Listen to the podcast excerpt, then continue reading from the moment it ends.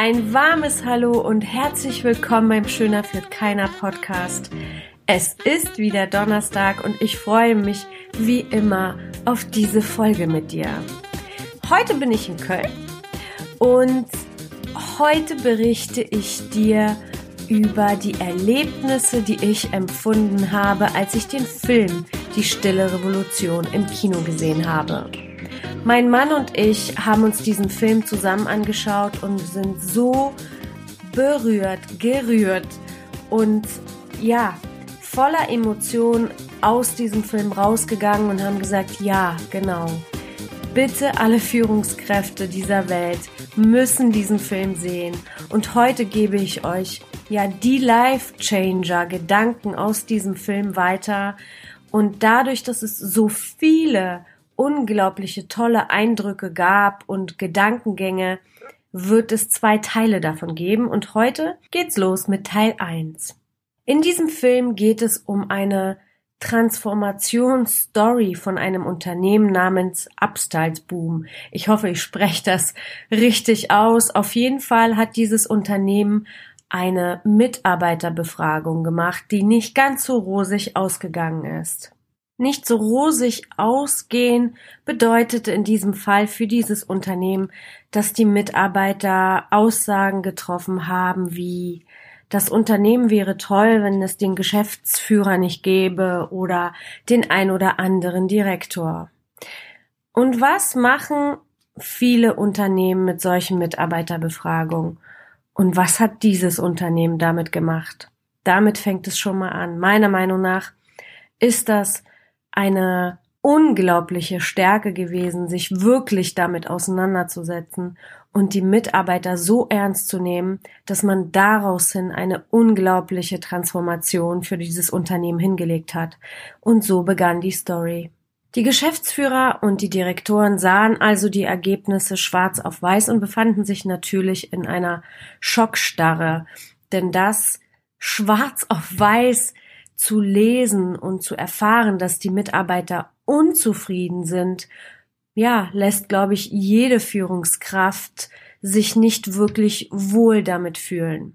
Der Geschäftsführer entschloss sich dazu, diese Aussagen ernst zu nehmen und diese Ergebnisse wurden vor gesammelter Mannschaft ganz, ganz ehrlich kommuniziert.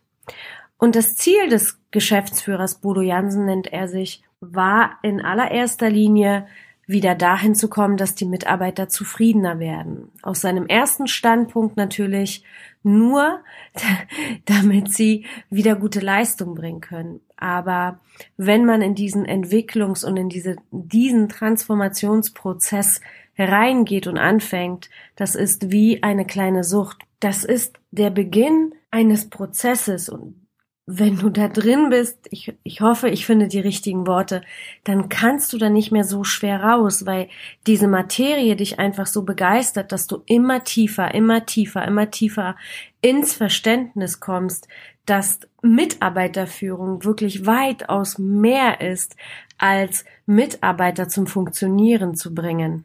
Einer der ersten Aussagen in diesem Film, der bei mir wirklich fest gesessen hat, war, die Erklärung, woher das Wort Manager eigentlich stammt, nämlich von Manege, Manegare, von der Handhabung. Und die ersten Manager wurden 1870 in London ernannt, in einer Zirkusdirektorenschule. Diese kraftvolle Aussage geht natürlich weiter, denn in der alten Gesellschaft mussten die Menschen funktionieren. Und man kann den Vergleich auch wunderbar zu dieser Zirkusgeschichte ja auch ähm, ja danach ausrichten, indem man sagt, ja, Menschen hat man äh, ausgerichtet, damit sie funktionieren.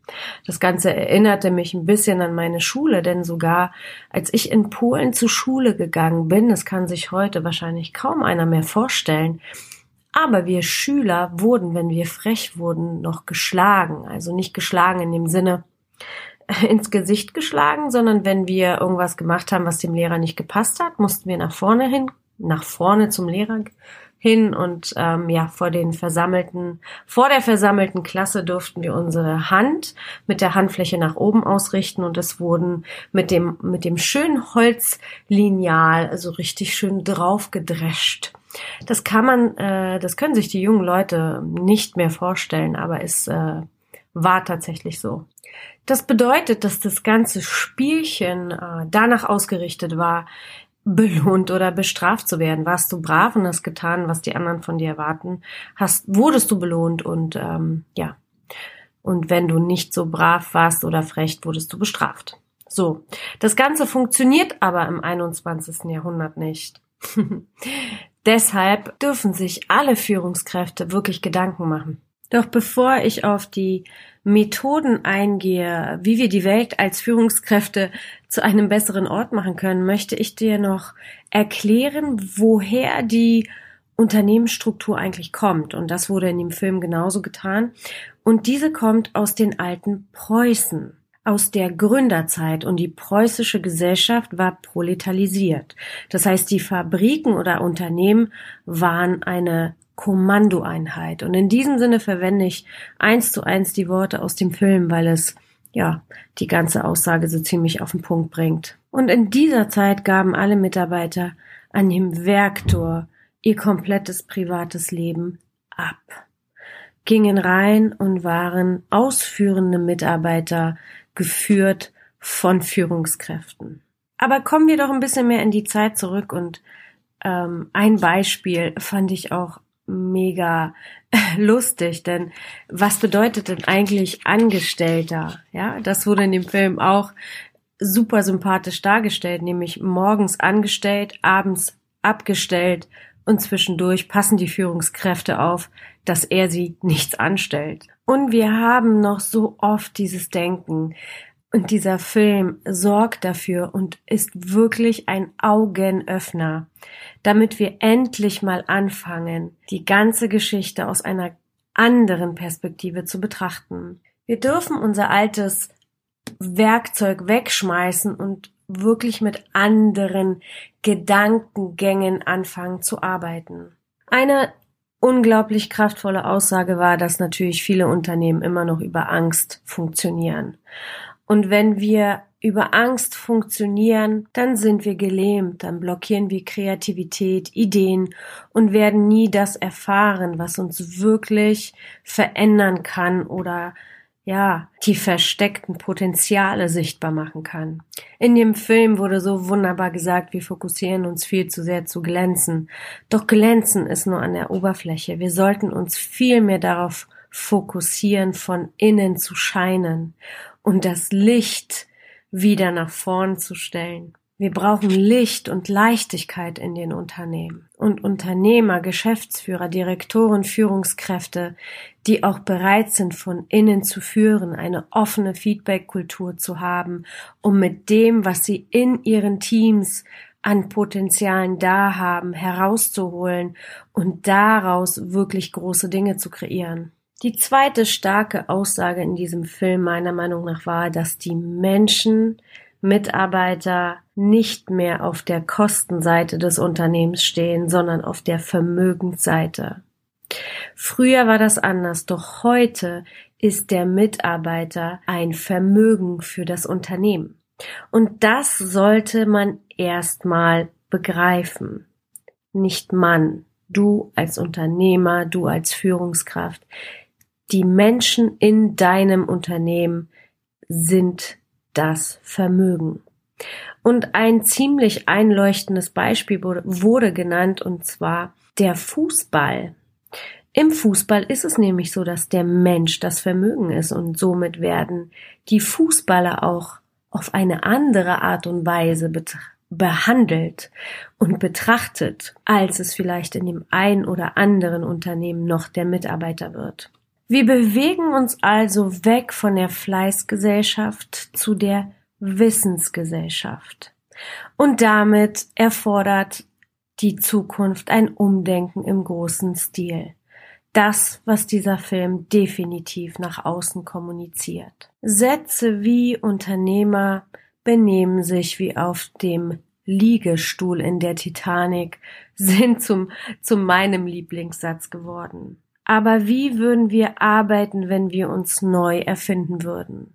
Hast du dir diese Frage schon mal gestellt, liebe Führungskraft? Wir lassen zu, dass die Mauern, innerliche Mauern immer noch da sind. Doch wir brauchen Führungskräfte, die genau diese Mauern sprengen. Der DM-Gründer Götz Werner sagte in diesem Film, Menschen führen heißt Bewusstseinsführen.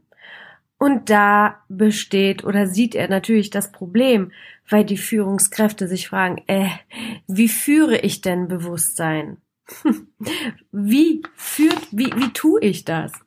Und diese Fragezeichen im Kopf lassen sehr, sehr viele Führungskräfte sich unsicher und leer fühlen. Und dann kommen wir schon zu der dritten kraftvollen Aussage dieses Films, nämlich von dieser inneren Unruhe, von diesem Gefühl, irgendwie gelähmt zu sein, weil wir nicht wissen, wie wir uns auf das neue Führen einstellen können, nach innen zu gehen. Die Konfrontation mit der Stille. Warum?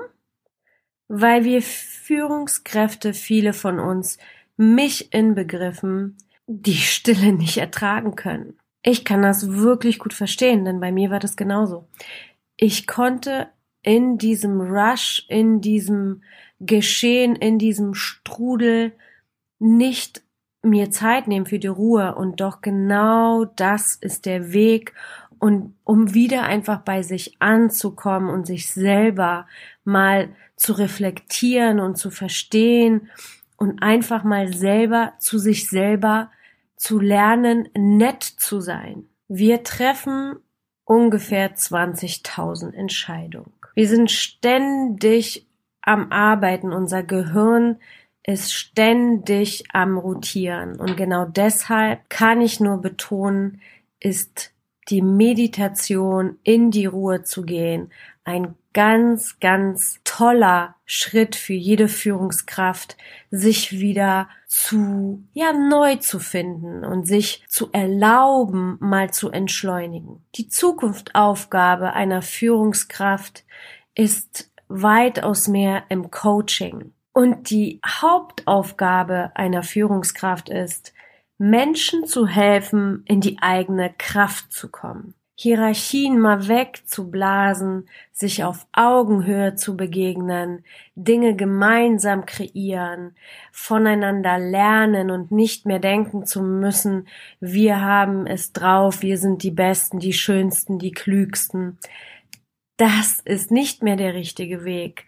Gemeinsam voneinander lernen, die Potenziale in den Menschen zu sehen, früher als es der Mensch an sich erkennt, das ist die Aufgabe einer Führungskraft der Zukunft. Auch der Spruch wurde in dem Film genannt von John F. Kennedy. Mein Job ist es, Menschen zu finden, die klüger sind als ich.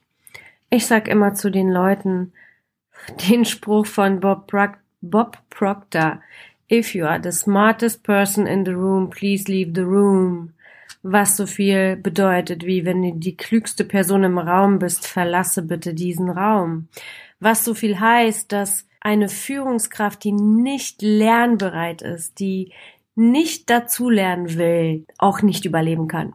Als Führungskraft nicht erfolgreich werden kann. Das ist, da bin ich der wirklich fest überzeugt von und ich wünsche euch allen dir, dass du wirklich dir darüber bewusst wirst, wie Lernbereitschaft und wie sich ja nicht nur Lernbereitschaft, sondern auch die Bereitschaft, Veränderung einzugehen, auch eine unglaublich wichtige Eigenschaft einer Führungskraft der Zukunft sein wird oder ist. Verlasse deine Komfortzone, trau dich. Es wird sich lohnen, denn auch dieser Spruch, ähm, den habe ich bei einem bei einem Coach gehört, der, der, der mich unglaublich fasziniert hat. If the attitude is right, The facts don't count, was so viel bedeutet, wenn deine Einstellung richtig ist, Fakten nicht mehr zählen. Alles ist möglich, verändere die Welt, sei immer lernbereit und das, was du hauptsächlich denkst, zu dieser Person wirst du. In diesem Sinne möchte ich mich heute von dir verabschieden. Das war der erste Teil von der Zusammenfassung und von äh, dem, was unglaublich beeindruckend auf mich gewirkt hat von dem Film Die Stille Revolution. Ich werde euch auch den Trailer verlinken, so könnt ihr schon mal schauen.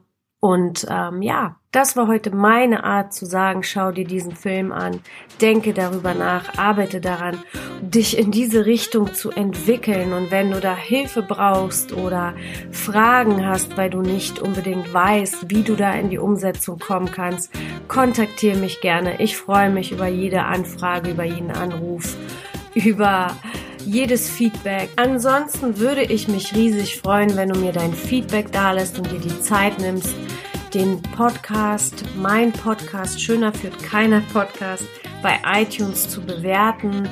Und noch besser wäre, wenn du mir einen kleinen Text hinterlässt in den Rezensionen. Ich danke dir vom Herzen dafür. Ich freue mich auf alles, was kommt. Mach die Welt besser, sei eine bessere Führungskraft, verändere dich, habe Spaß daran. Und ich sage wie immer, Cheers, deine Goscha.